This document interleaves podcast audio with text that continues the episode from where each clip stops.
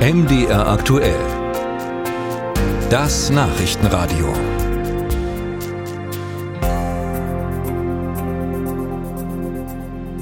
Die IG Metall wappnet sich für die nächsten Verhandlungen für die Stahlindustrie.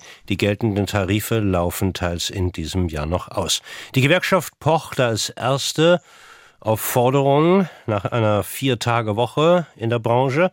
Dieser Vorstoß nach der Vier-Tage-Woche mit vollem Lohnausgleich bekommt heute Unterstützung von der Partei Die Linke. Die verweist auf positive Erfahrungen in anderen Ländern. Die Vier-Tage-Woche sei kein weltfremdes Hirngespinst, sondern in einigen Ländern längst Praxis, so Co-Parteichef Schirdewan heute. Erfahrungen aus Schweden, Island oder Belgien zeigten, dass eine Vier-Tage-Woche die Arbeitsbelastung senke und die Produktivität erhöhe. Sie bedeutet mehr Zeit zum Leben und weniger Stress, sozusagen mehr Work-Life Balance. Professor Stefan Kotz vom Institut für Weltwirtschaft in Kiel. Guten Tag. Guten Tag. Ja, war das richtig so oder haben Sie Einwände? Grundsätzlich äh, ist es eine Frage, die die Tarifparteien untereinander aushandeln müssen. Wenn die Freizeitpräferenz zunimmt, wenn also die Menschen weniger arbeiten wollen, dann aber auch bereit sind, äh, auf einen Teil des Lohns zu verzichten, ist das vollkommen in Ordnung, denn wir produzieren ja nicht, um arbeiten zu können, sondern wir arbeiten, um uns Güter davon äh, produzieren und dann eben auch leisten zu können.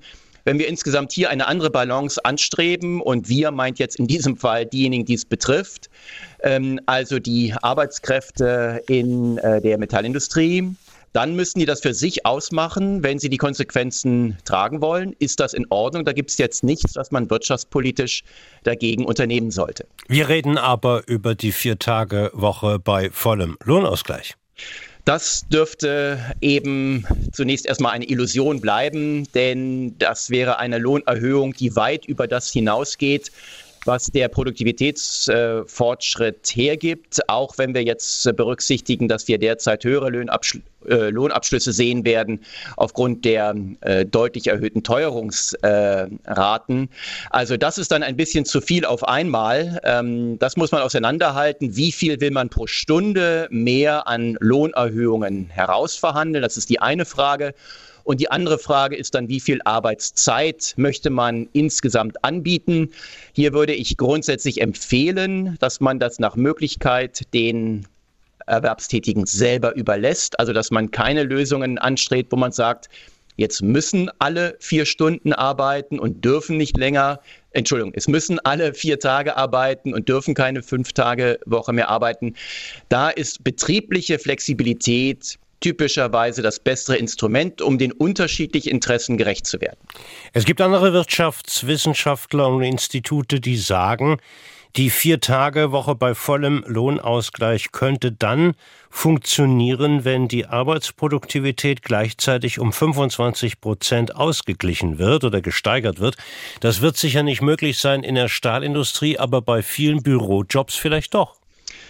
Nun, das ist ja ein reines Rechenexempel, das dann natürlich immer stimmt, wenn Sie hier ein Fünftel weniger arbeiten und dafür die Produktivität entsprechend äh, heraufsetzen, dann geht das natürlich auch für die Unternehmen aus. Aber ich kenne keine Branche, wo man von einem Tag auf den anderen die Produktivität äh, mal eben um ein Viertel steigern kann und schon gar nicht gibt es hier einen ursächlichen Zusammenhang, dass also eine Arbeitszeitreduktion dann so drastische Anstiege bei der Produktivität ermöglicht. Ein bisschen mag da schon drin sein, das ist äh, schon vorstellbar, aber nicht äh, in diesen Größenordnungen. Also gilt für alle Seiten, man muss sich Zeit leisten können. So ist es. Und man muss eben äh, dann auch immer äh, berücksichtigen, man kann nicht nur fordern, man muss dann auch etwas auf der Gegenseite bringen. Und das wäre in diesem Fall eben sich mit etwas weniger Konsum zufrieden geben. Professor Stefan Kurz vom Institut für Weltwirtschaft in Kiel, herzlichen Dank für Ihre Zeit. Sehr gerne.